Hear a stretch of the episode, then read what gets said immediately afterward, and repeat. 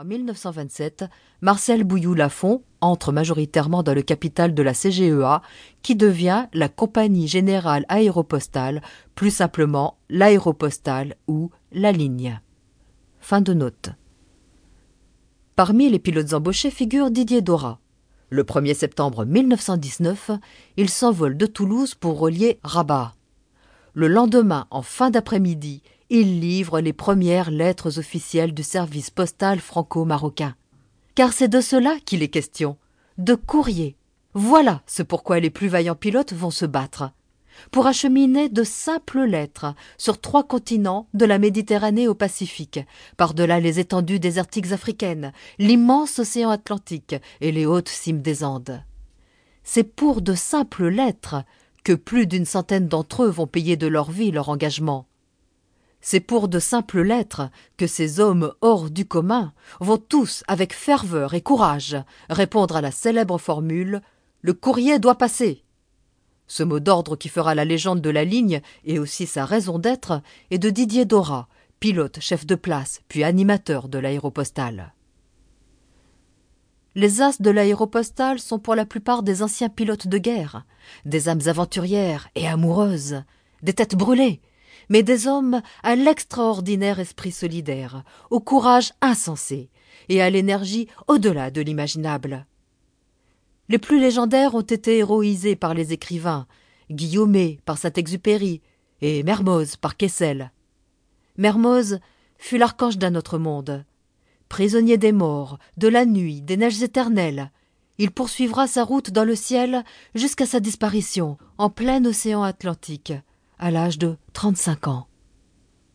Pour Saint-Exupéry, ce ne sont pas tant ses exploits aériens qui feront sa renommée que sa plume qu'il prêtera à ses compagnons d'altitude. Vol de nuit, courrier sud, pilote de guerre, terre des hommes, citadelle et l'éternel petit prince.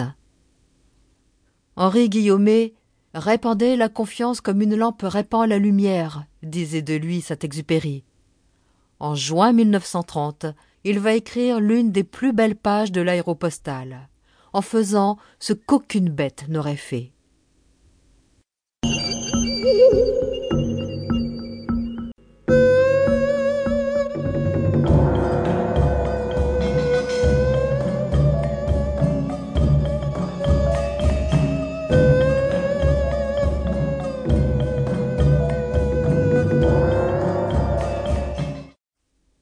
La 92e traversée des Andes, 13 juin 1930. 1. Vendredi 13.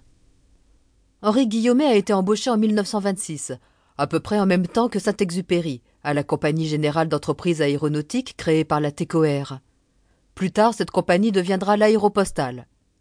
Comme les autres pilotes de la ligne, il a commencé à apporter le courrier en Espagne pour faire ses classes, puis l'Afrique, avant d'être affecté en Amérique du Sud une réalité quotidienne pour que le courrier passe.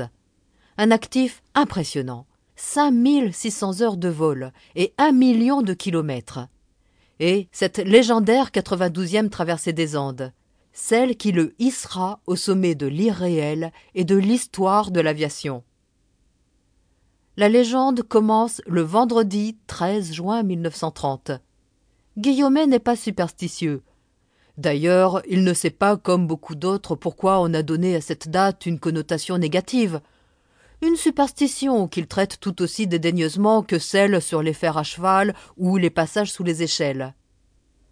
Ce matin, il ne pense pas que c'est pourtant lors d'un autre vendredi 13 qu'il a connu son unique accident d'aviateur, un atterrissage raté durant son service militaire. Mais il a déjà vécu tellement de situations périlleuses que ce jour ne compte pas plus qu'un autre. La veille, il a essayé de passer les Andes. Son Potesse 25 avait quitté Santiago en début d'après-midi. Déjà, la tempête de neige et un vent violent l'avaient obligé à rebrousser chemin.